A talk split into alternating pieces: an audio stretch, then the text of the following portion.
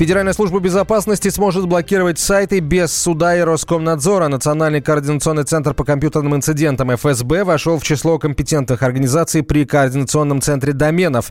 Это дает ему возможность инициировать блокировку сайтов, нарушивших законодательство России. Новый статус позволит ФСБ обращаться к регистраторам доменов с просьбой прекратить их делегирование, то есть фактически закрыть доступ к ресурсам. Такая мера отличается от стандартной блокировки через суд, так как позволяет намного быстрее ограничить работу сайта. Эксперт по кибербезопасности Алексей Раевский считает, что говорить об эффективности новой системы пока рано. Аналогов в мире ей нет. Но это будет спасать, знаете, вот как в подводных лодках, там системы переборок. Если какой-то, ну, если в каком-то отсеке течь произошла, то вот эти переборки их задраили, и вода дальше не распространяется, не проходит. То есть здесь, это, видимо, речь идет о том же самом. То есть когда изолируется какой-то отдельный сегмент сети, зараженный, например, компьютерным вирусом, это поможет избежать распространения его по всей сети. Но насколько это как бы будет работать или не будет, сложно сказать, потому что, насколько я знаю, аналогов такой структуры нету в, э, в мире. В принципе, там это все на уровне провайдеров решается. Может быть связано с тем, что какой-то сайт или какой-то домен или какая-то подсеть стала источником э, атаки. То есть, например, ее заразили компьютерным вирусом, и от нее идут какие-то вот э, такие активности нехорошие. Или DOS-атаки, или еще что-то такое. Ну, много вариантов, в принципе, но не всегда, не всегда возможно отследить источник атаки, поэтому, в принципе, здесь э, тоже не все так просто. Соглашение о присоединении структуры подписано 30 июля. Координационный центр был создан по приказу директора ФСБ осенью прошлого года. Эксперты оценили систему, разработанную Яндекс Такси для мониторинга усталости водителей. Инфракрасная камера должна отслеживать состояние человека за рулем по десяткам точек на лице. Алгоритм определит степень усталости по характерным признакам – частоте и длительности моргания, зеванию и наклонам головы. Если водитель за рулем больше положенного, система отключит его от агрегатора. Координатор движения «Синей ведерки» Петр Шкуматов утверждает, что программа оценки усталости не поможет контролировать часы работы таксистов.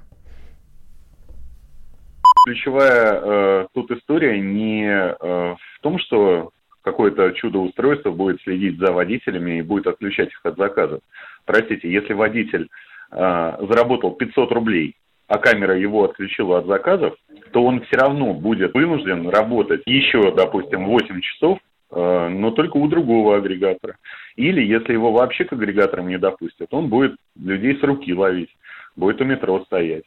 И э, тут вопрос э, не э, в камерах, не в нанотехнологиях, а вопрос исключительно в том, сколько зарабатывает сейчас таксист. Координатор движения «Форум такси» Евгений Грег считает, что вина за аварии с уснувшими водителями лежит полностью на агрегаторах. Компании не дают заработать таксистам из-за высоких тарифов на свои услуги. Поразительная вещь. У нас э, агрегаторы сначала создали условия для того, чтобы водители находились по 24 часа в сутки за рулем, забирая львиную долю их заработка. Вот, э, собственно говоря, этим самым они превратили в пассажиров подопытных обезьянок. И вот за это время, пока аварийность увеличивалась, они на основе этого разработали прибор, который теперь пытаются рекламировать как заботу о безопасности и куда-то даже продавать э, в госструктуры. Говорят о том, что они с помощью этого прибора предотвратят те беды, которые происходят. Но их руками эти беды созданы водители превращены, превращены в рабов, а пассажиры стали заложниками этой ситуации. Тут методы должны быть абсолютно другие. Первое – это недопуск э, случайных людей, гастарбайтеров без документов. Какие проценты, какие проценты? Если вы забираете треть от выручки и 90% от заработка, умерьте свои аппетиты, и аварийность упадет сама по себе. Люди станут зарабатывать и не будут находиться такое количество времени за рулем, как это происходит сейчас. Мы проводим контрольные закупки в рамках общественного контроля. Мы садимся к водителям, постоянно обнаруживаем водителей в состоянии наркотического опьянения, алкогольного опьянения, ну, элементарно засыпающих. Человек, который в большом городе провел за рулем больше 12 часов, э, медики приравнивают его состояние к состоянию алкогольного опьянения. Тестировать систему мониторинга состояния водителей начнут в ближайшее время.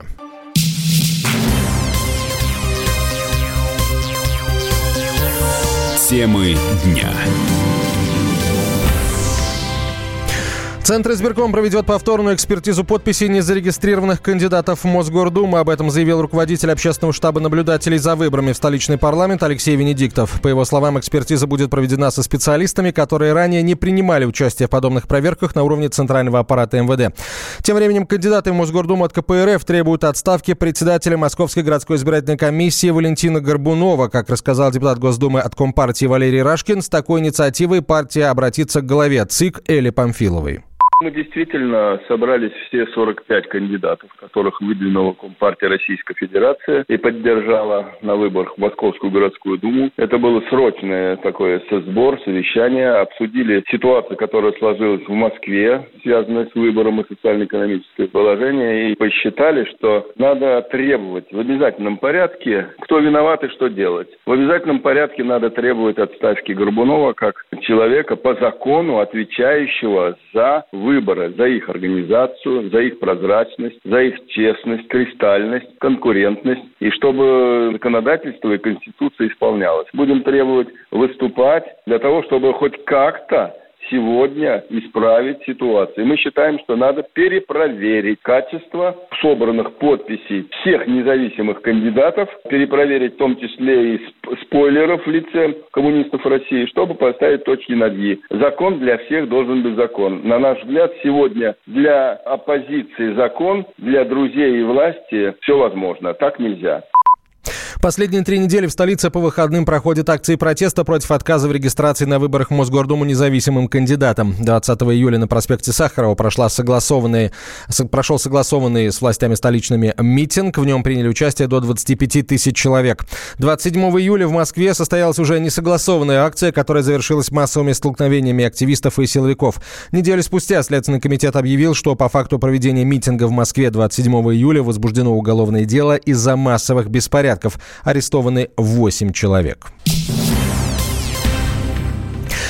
Более половины россиян пользовались услугами риэлторов, из них 45% остались недовольны, следует из опроса «Недвижимость Mail.ru». Причиной такого впечатления от услуги по подбору жилья 60%, 60% респондентов назвали не полностью выполненные обязательства. Почти 40% считают, что заплатили слишком много риэлтору, около 20% опрошенных получили некорректно составленный договор, и еще почти 20% увидели квартиру, не предназначенную ни для продажи или, и не для аренды. Услугами риэлторов для покупки жилья воспользовались более 50%, для продажи примерно столько же. Искали в аренду примерно 30%, 30% опрошенных. 20% респондентов заплатили за услуги подбора недвижимости более 10% от суммы сделки. Независимый эксперт рынка недвижимости Андрей Бекетов считает результаты опроса вполне э, репрезентативными. По его мнению, если потребитель не хочет сам искать и разбираться в нюансах аренды или сдачи жилья, необходимо заплатить. Но это нормальное явление. Половина довольна, половина недовольна. Э, не каждая сторона в сделке э, удовлетворяет. А риэлтор – это просто человек, который сводит э, две стороны договора воедино и пытается разрешить какие-то противоречия. А противоречие классическое. Продавец хочет получить как, больше, как можно больше денег, покупатель заплатить как можно меньше денег. Цена – это стоимость познания. Если человек сам не хочет э, что-либо изучать, э, то, что связано с рынком, он, получается, пользуется услугами, платными услугами специалиста.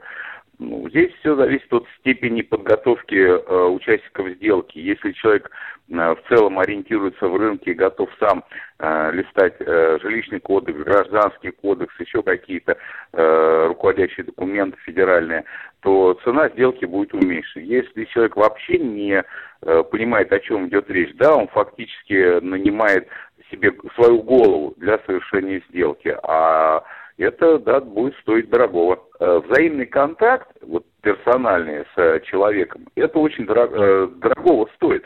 И в данной ситуации вам заявляют одно, по факту увидите другое, ну, тогда давайте договариваться о чем-то. Вполне возможно, что и объект вам другой мог подобрать, если речь идет о, квартире, но вы уже законтактировали с непосредственным продавцом услуг, то есть с риэлтором.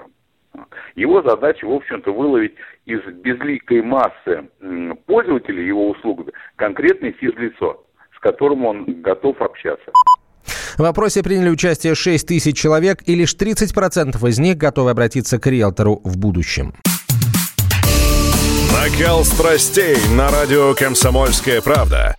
Здесь, что здесь нельзя не сказать, нужно. что папа богатый. Ну, Министерство газовой промышленности, я знаю, как гуляли. Снимали пароходы. Ну, скажи, я, только нет, без я просто плохих слов. считаю. Если у нас такая история, что даже безобидное детское песенное шоу вкладывает кирпичик в создание революционной ситуации, ну все Взяли встало в и- один ряд вот с и этим плюнули просто в лицо. Совершенно. Андрей и Юлия Норкины. По будням в 9 вечера в программе «Простыми словами». Хорошо, будем иметь это в виду.